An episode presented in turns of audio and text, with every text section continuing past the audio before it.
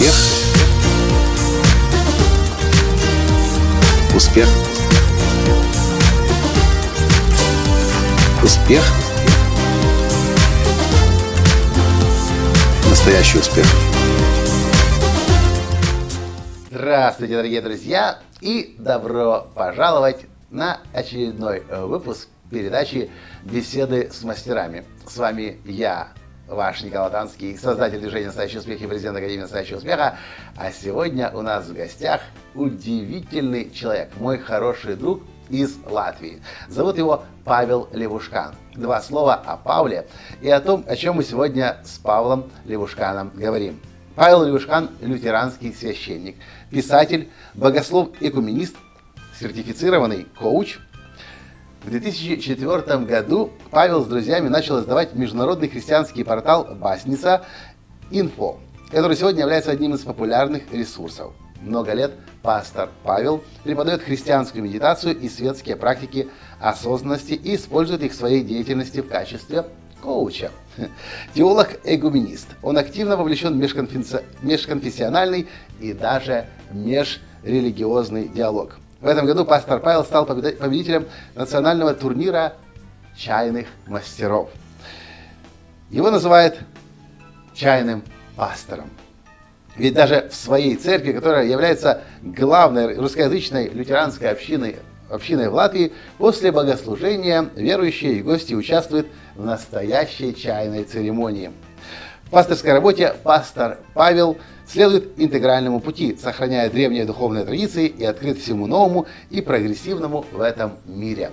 Добро пожаловать, пастор Павел, в нашу передачу. Добро И пожаловать. спасибо за то, что откликнулся на наше приглашение. Спасибо. Тема сегодняшней передачи – духовность. Что это такое и зачем это вообще нужно? Я бы начал с прямого вопроса. Павел, что такое духовность? Ну, если мы говорим о духовности, то иногда люди путают э, духовность и религиозность. Они могут и, наверное, должны сочетаться вместе, но это не всегда так. Иногда бывает так, что человек может быть духовным, но не религиозным, а может быть религиозным и не быть совершенно духовным при этом. Потому что религиозность все-таки связана чаще с такими вещами или с такими аспектами жизни человека, как некая такая метафизика, да, определенное представление о божественном, о потустороннем мире, набор ритуалов, догматов, набор неких правил духовных, то то, что мы называем духовностью, это больше связано с развитием личности человека, его взаимоотношений с этим миром и с Богом, безусловно, как основой и глубиной всякого бытия. Но при этом это еще и то, что называется формирование и развитие человеческих добродетелей. То есть духовный человек – это полностью реализованный, полностью живой человек на 146%. Хорошо. Я начал эту тему о духовности, потому что, мне кажется, э, многие люди трактуют духовность по-разному. И из того, что часто можно услышать, говоря о духовных людях, это то, что э, большинство людей как бы духовных чаще всего просто сидят, о духовности разговаривают, но каких-то реальных действий не делают. Чему ты обучаешь в своей церкви? Как, э, как ты делаешь людей более духовными, в том смысле, чтобы эта духовность была не на уровне разговоров только. Знаешь, в каждой проповеди, практически в каждой проповеди, ну не в каждой, потому что не всегда есть такая тема, но почти в каждой проповеди я подчеркиваю одну очень важную мысль, что когда мы приходим в церковь, то мы два раза слышим во имя Отца и Сына и Святого Духа эту фразу. Первый раз в начале, когда начинается то, что мы называем богослужение. Но богослужение это не когда мы служим Богу. Богослужение это когда Бог служит нам. Когда мы приходим, мы слушаем Слово, которое нас утешает, которое нам дает уверенность, дает нам силы. Мы принимаем таинства, в которых получаем эти силы, мы реально соединяемся с божественной природой. А второй раз мы слышим в конце богослужения. Тогда, когда начинается литургия нашей жизни, когда мы выходим вовне, для чего? Для того, чтобы быть сотворцами Богу, для того, чтобы участвовать в акте творения, который продолжается до сих пор, и чтобы наше участие, оно увеличивало количество этого общего блага. Это может быть наше участие через нашу работу. Когда мы приходим в свой офис, когда мы приходим за свою, не знаю, там, кассу в магазине, когда мы садимся за руль своего автомобиля и встаем у станка, каждый человек там, где он призван. Именно поэтому я все время говорю, что очень важно распознать свое призвание. Если человек распознал свое призвание, то он ни минуты в этой жизни не будет работать. Он будет творить, независимо от того, кем он является.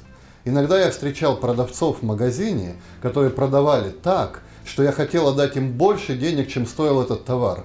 И когда я отдавал эти деньги, я платил им даже не за товар, а за удовольствие от общения с этими людьми, от удовольствия, потому что они это делали как искусство.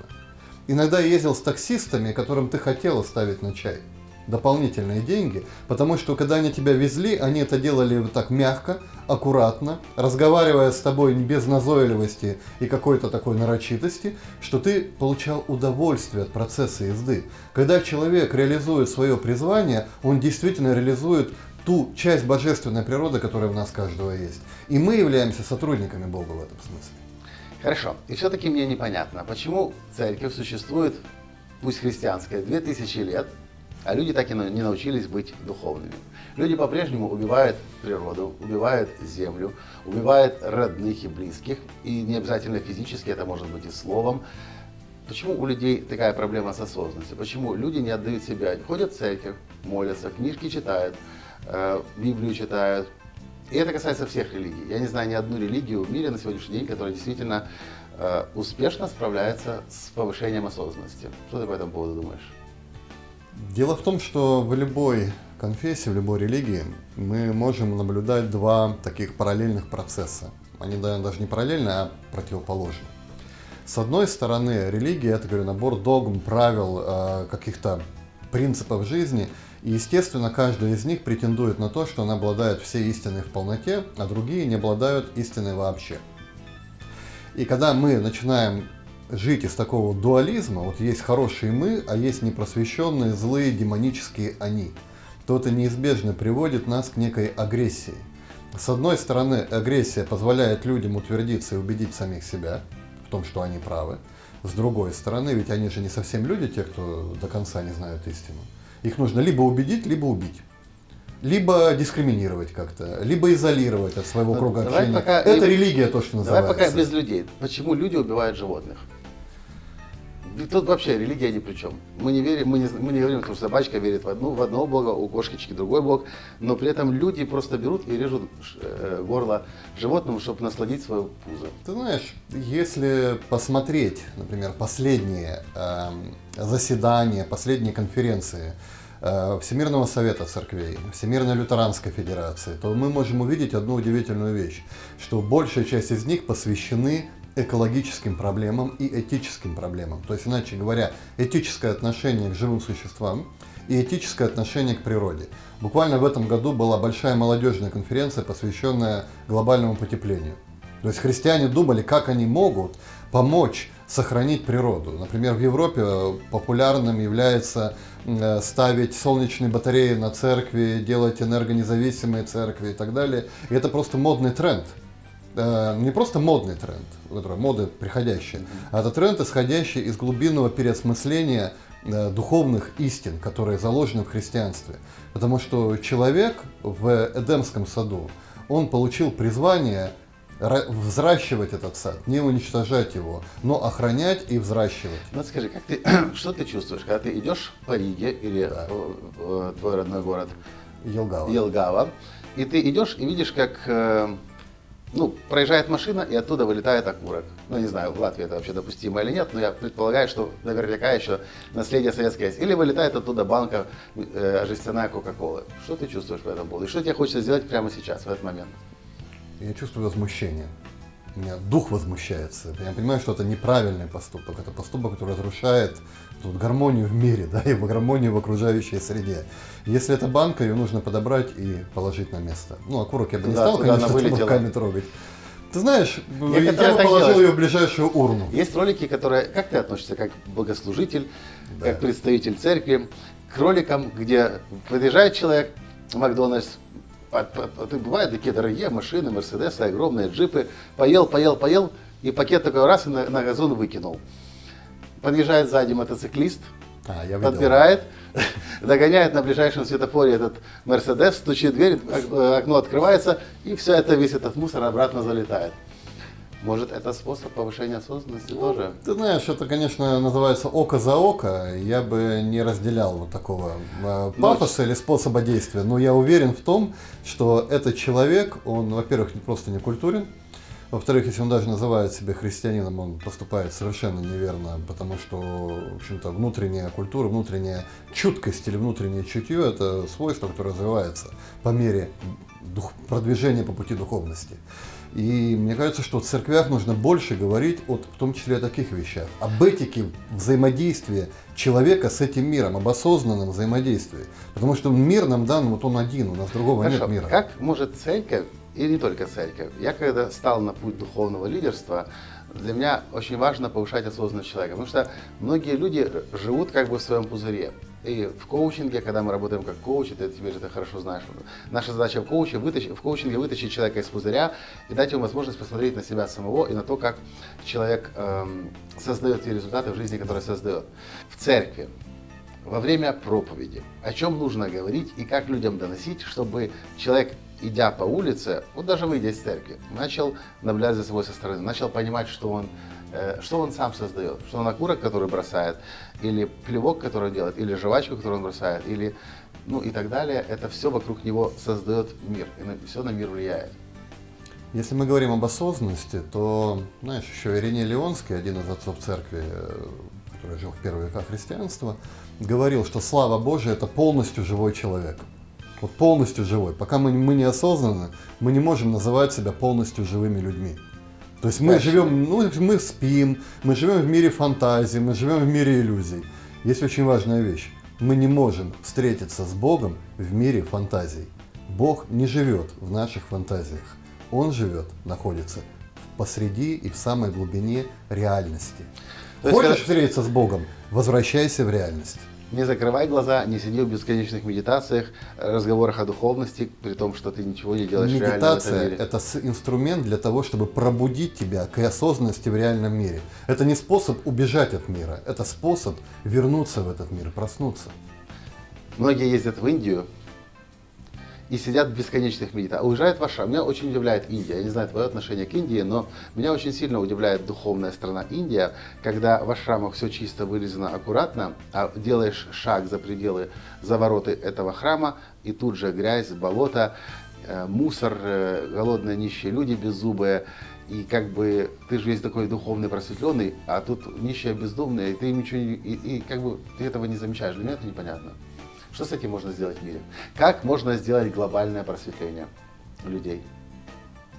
Знаешь, глобального просветления, наверное, не, не может быть, потому что вопрос то, что мы называем просветление или пробуждение, может, тогда это, реальности, не это всегда индивидуальная вещь. То есть каждый человек, он может стать осознанным. Это его личный выбор, это его личное усилие воли, это его личное Это делание. не ты мне вчера говорил, или где-то я вчера в интернете наткнулся на мысль, что в древнем, то ли в Иерусалиме, то ли где-то еще были эти тайные знания, которые напрямую связаны. Ты говорил, нет? Нет. Где-то я вчера ночью это нашел.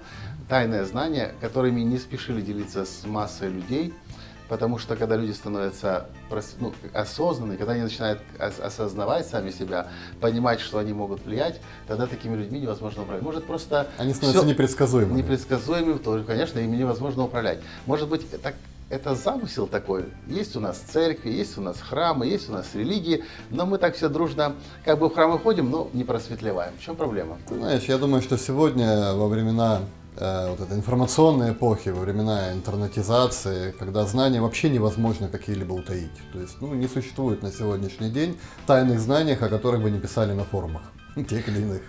Это раз. А второе, вопрос в том, что человек по своей природе, он не хочет на самом деле просыпаться. И вылезать из пузыря. И вылезать из пузыря. Ему дискомфортно вылезти из пузыря. Вот мы в этом смысле немного напоминаем героев фильма «Матрица», которые находятся в этом пузырьке, они там лежат, свернувшись в клубочек, и питают энергией вот эту огромную матрицу своей. Вместо того, чтобы выйти. А когда выйдешь, там дискомфортно.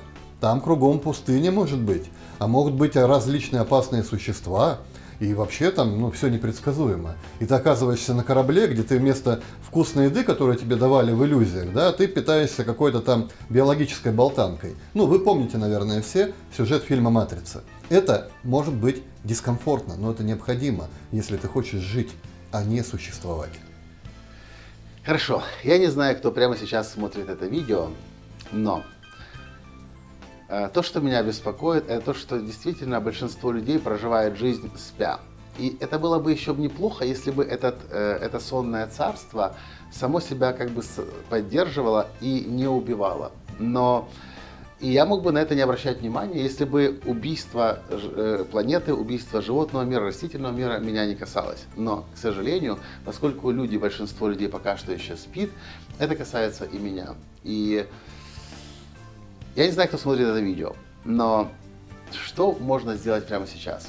Может быть, какое-то упражнение от тебя, какая-то практика э, созерцания, которая поможет человеку а, даже если человек впервые, если вы впервые столкнулись с этой, с этой идеей а, осознанности, выхода из пузыря, вы можете задать себе вопрос. Это все как бы интересно, то, что вы говорите, а как я могу, э, как я могу проверить? Я живу в пузыре, я сплю.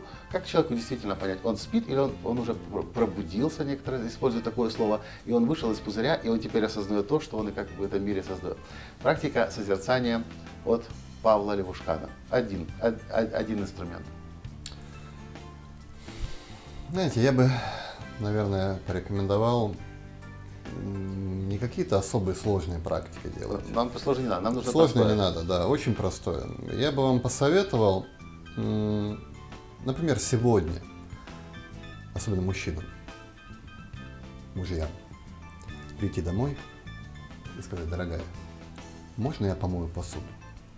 И сделать это вот, максимально погрузившись в процесс – когда вы чувствуете, как вы берете рукой тарелку, когда вы чувствуете, как теплая вода, она течет по другой вашей руке, где лежит губка, как вы прикасаетесь этой губкой к тарелке, начинаете ее мыть, каждое движение, каждый момент полностью находиться внутри этого процесса. Вы с удивлением заметите, что мытье посуды может стать духовной практикой – и это мытье посуды может приносить вам удовольствие. Ну а уж какое удовольствие принесет вашей жене, это отдельный вопрос. Вот очень простая практика. Хорошо, но как это, как это влияет на мир? Начало. Как от этого станет меньше зла на земле? Как от этого станет меньше убийств? Как от этого люди станут более добрее, светлее и любящие, если человек будет сегодня вечером мыть посуду? Если мужчина будет сегодня мыть посуду губкой с мылом? Он почувствует, что значит жить до конца, жить полностью, жить на 100% в этом моменте. Когда он начинает жить в этом моменте, то остальные вещи, они начнут происходить сами по себе. Когда он вдруг возьмет механически э, эту банку, чтобы ее выкинуть, он, может быть, просто остановится над этим процессом и подумает, насколько это важно для него, к чему это приведет, каковы последствия у этого, что изменит это в мире. Это первое. Второй момент, он начнет, например, когда он кушает, он начнет думать, что он ест. То есть, что это за еда? Может быть, это еда, которая выращена промышленным образом, а который а как, а уничтожает чего? мир. А как он начнет об этом думать? Вот как? Просто когда он начинает погружать... Вот сидит на тарелке да. у меня свежемороженый горошек, морковка, капуста, брокколи. Все это было только что вытрушено из пакета, разморозилось уже. Таня, моя жена, сделала салат.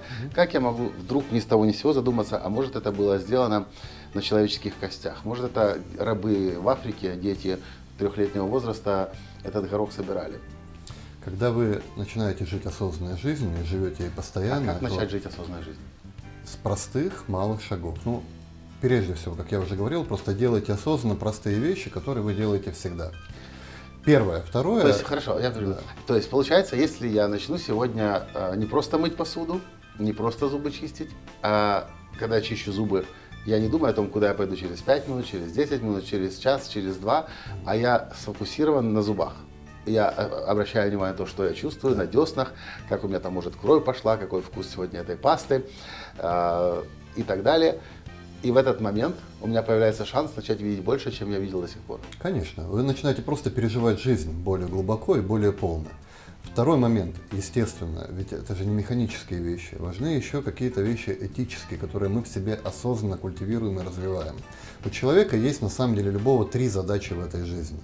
Первое – это ценить улучшать, второе. И третье – это превосходить. Что означает ценить? Ценить, улучшать, мы, превосходить. Да, мы ценим то, что нам дается в настоящем моменте. Каждый момент – это уже дар, это подарок. Ведь мы его не заслужили. Но люди мы его просто ценят. получили. Люди говорят о том, что кризис, денег нет, жена, муж козел, дети плохие, родители отвратительные. Как люди так люди не ценят? Время одной Вы из... цените жизнь? Напишите в комментариях. Вы вот прямо сейчас цените то, что у вас есть. Во время одной из проповедей я предложил, чтобы наши прихожане в течение одной недели записывали каждый день 10 вещей, за которые они благодарны. И они увидят, как изменится их жизнь. И ведите дневник благодарности для того, чтобы понимать, вот насколько важно то, что вы получаете, и вы не цените, вы не задумываетесь даже о том, какие возможности, какие дары у вас есть. Вот я сейчас приехал в Киев. И в окружающие меня люди часто говорят о кризисе, о проблемах, о м, отсутствии денег и прочем. Но я приехал в прекрасный, комфортный город, где очень хорошие люди, где очень добрая атмосфера. Оценим ли мы это? Вот ту атмосферу, которая у вас есть, то, то, может быть, радушие, которое у вас есть. Это те вещи, которые мы привыкли получать как должное. Ценить. Вот в этом случае я, конечно, понимаю смысл поездок в Индию, потому что в Индию, когда приезжаешь и видишь не ашрамы, а, все-таки разрешаешь себе увидеть этот, это самая грязная страна мира, я грязнее не видел. Может быть, Таиланд, но только в некоторых регионах. А Индия просто глобально вся грязная страна. Ты начинаешь понимать, что, оказывается, страна, из которой я приехал, не такая уже грязная. У нас не так уже все запущено и плохо. Мы когда были, одно из моих прозрений было, когда мы с Таней были в Таиланде. Это было, э, ну, в общем, не- неважно где, Паттайя, по-моему. И мы, там, где курортный город, там, где ку- курортная гостиница, там, где на- набережная, променад, там все красиво, вылизано, все блестит, сияет, очень вкусно, пахнет. Но мы как-то случайно на такси уехали в сторону и попали в места, где люди живут. И мы увидели, как они живут. Люди живут в маленьких таких бетонных коробочках.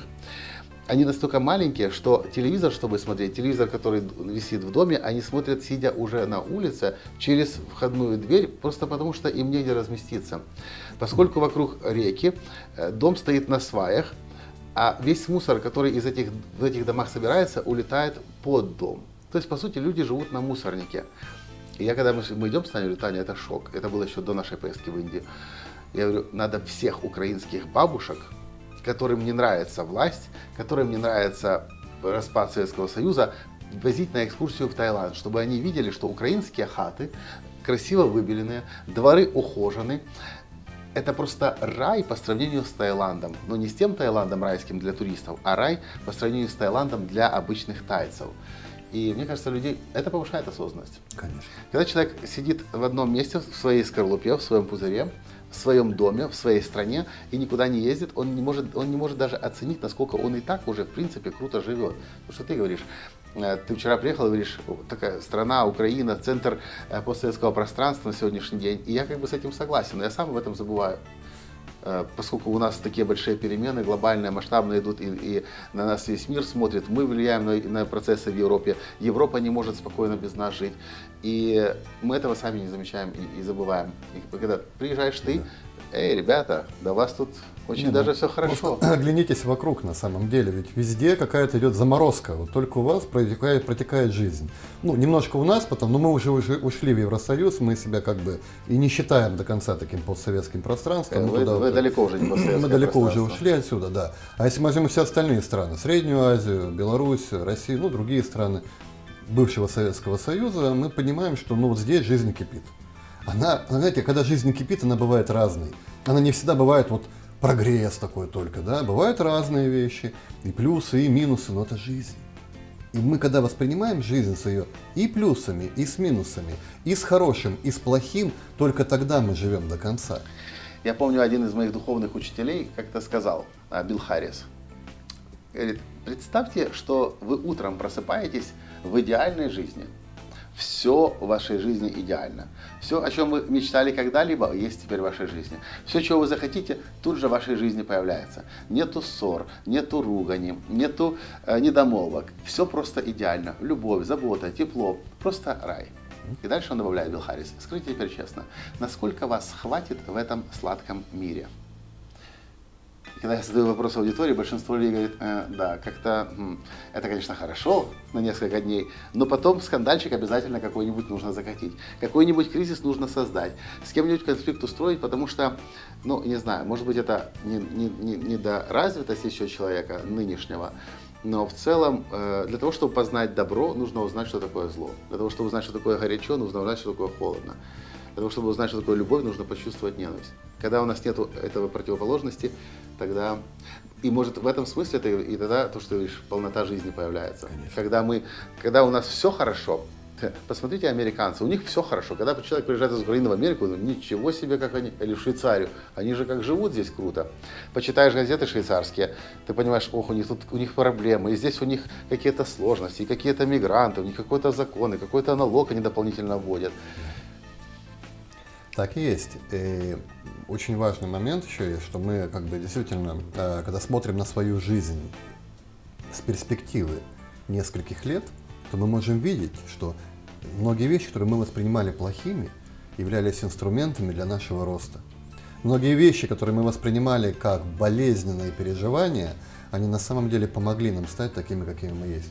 Цените настоящий момент со всеми его плюсами и минусами. Почему? Потому что то, кем вы являетесь сейчас, это является продуктом всей вашей жизни. И с тем, что у вас было хорошего, и с тем, что у вас было плохого, с вашими достижениями и вашими ошибками. Вы, какой есть сейчас, вас такого любит Бог. Но такой, какой вы есть сейчас, вы сформированы 30, 20, 40, 50 годами всей жизни такой, какая она была во всей ее полноте. Итак, подводя итог. Ценить, мы еще не дошли до улучшать. А, точно. Вторая задача человека – это улучшать. То есть мы должны постоянно работать над тем, чтобы формировать и воспитывать в себе вот эти добродетели, которые нам так необходимы. Добродетели, которые помогают нам стать более полноценным человеком. Я даже могу их просто перечислить. Они впервые были сформулированы еще Платоном. Это благоразумие, справедливость, мужество, самообладание. Ну а я бы еще добавил две. Это великодушие и смирение. Великодушие, оно позволяет нам мыслить миссией, то есть мыслить чем-то более глобальным, чем просто вот набить собственный кошелек или там накормить, может быть, себя или там свою семью, но изменять мир. То есть мы призваны внести что-то большее в этот мир. А смирение, оно позволяет нам, добродетель смирения, понимать, что мы являемся на самом деле распорядителями Божьих даров, с одной стороны, а с другой стороны, слугами всему человечеству. Ведь даже бизнесмен, который действительно хочет достичь успеха, он должен думать, ставить глобальные цели в своей жизни и быть смиренным в том смысле, что он понимает, что он помогает людям, он дает людям некую ценность, он дает людям то, что улучшит их жизнь. И за это он получает свои деньги. Он получает деньги не потому, что он купил дешевле, продал дороже. Он продает дороже, потому что он вкладывает в это нечто то, чего не было ранее. Например, он доставил и в комфортной обстановке в теплый продал. Но это тоже что-то, какое-то прибавление. Мне очень нравятся бизнесмены, у которых есть великая миссия, у которых есть великое видение. Э, те люди, которые по-настоящему меняют этот мир. Вот вспомним, например, известную компанию Кэтбери, которая, кстати говоря, была основана очень верующими людьми. Они принадлежали к направлению религиозному квакеров. Это были первые люди, в Англии, когда к рабочим относились как к скоту, которые начали делать комфортное жилье, открывать школы для рабочих, давать им медицинские страховки, медицинское обслуживание. И во многом благодаря этому Кэтбери, она заложила фундамент существования на многие десятилетия вперед. Бизнес, основанный только на том, чтобы получить, а не улучшать, он кратковременен. Бизнес, который основан на миссии, на глобальном видении, он может существовать долгие десятилетия и оставить о себе память на столетия потом. Но самое главное, люди поддерживают такие бизнесы да. и рекомендуют. И третий важный момент – это превосходить. Что это означает? Это означает, эти, кстати, три пункта предложил очень известный человек, его зовут Шинзен Янг, он учитель практик осознанности из Америки, очень известный. Превосходить это означает, что мы думаем не только границами собственного тела или собственного «я». Мы понимаем, что мы существуем в пространстве чего-то большего. С одной стороны, чего-то более глубокого. И это то, что является основой любой духовности. Когда мы понимаем, что мы это не просто наши мысли, наши физиологические ощущения или наши эмоции. Мы являемся еще и духовным существом, у которого есть глубина. И эта глубина, она соединяется вот с той самой глубинной основой бытия, по которую Пауль Тилих и называл, собственно говоря, Богом. Самую глубокую основу, самый глубинный источник всякой жизни. Мы с ней соединены. А с другой стороны, то, что мы делаем, оно ведь продолжается за пределы нашей жизни. Вспомним Иоанна Крестителя. Ну, человек, который должен был приготовить путь Иисусу Христу. Он приготовил, и он оказался немножко даже в разочаровании. К нему приходит человек, на него сходит Дух Святой, события всевозможные. А затем вдруг он начинает делать совершенно непредсказуемые вещи. Вместо того, чтобы освободить Израиль и выгнать оккупантов из Израиля, он начинает исцелять больных, прокаженных, очищать еще какие-то вещи. Иоанн даже посылает к нему своих учеников и говорит, ты ли это тот человек, которого я должен был встретить? Или вся моя жизнь прошла напрасно? Ведь он уже сидел в тюрьме и готовился к смертной казни. Потому, но Иоанн должен был понять одну простую вещь, что он просто приготовил путь к тому, что он даже не увидел. Он был казнен и не узнал о том, что сделал Иисус на кресте. И часто мы готовим путь для каких-то более важных вещей, которые случатся после нас – и когда мы живем из измерения вечности и глубины, мы можем делать какие-то глобальные вещи, даже понимая, что, может быть, мы их не достигнем. Может быть, мы просто заложим фундамент для тех людей, кто пойдет после нас, чтобы сделать мир лучше. Еще раз эти три пункта. Ценить, улучшать и превосходить. Это духовность. Я думаю, что это является как раз основой того, Ценить, что мы можем называть духовностью. И превосходить. Три пункта, если придерживаться которых вы определенно будете становиться духовным человеком. Не на словах, а на деле. деле. Иначе говоря, живите осознанно, становитесь каждый день лучше и помните, что вы это не только мясо и кости, вы еще и существо, которое имеет духовное измерение, имеющее общение с Богом. И может влиять на мир вокруг. И благодаря этому вы можете влиять на мир вокруг. Даже если вам кажется, что вы ничего в этом мире не значите. От каждого из нас, как от маленькой частички, зависит этот большой организм, в котором мы все живем. Найдите свое призвание, войдите в него. Это может быть маленькое призвание, но это часть огромной картины, огромного пазла, который Бог складывает в этой вселенной. И вы являетесь важной, абсолютно уникальной и необходимой частью этой картины. И мир станет лучше, потому что вы духовный человек. Спасибо Павлу Левушкану за эту интересную, насыщенную, всегда непредсказуемую, непрогнозируемую беседу. И надеюсь, мы встретимся еще не один раз в подобном или в другом формате. Спасибо за то, что были с нами, смотрели это видео.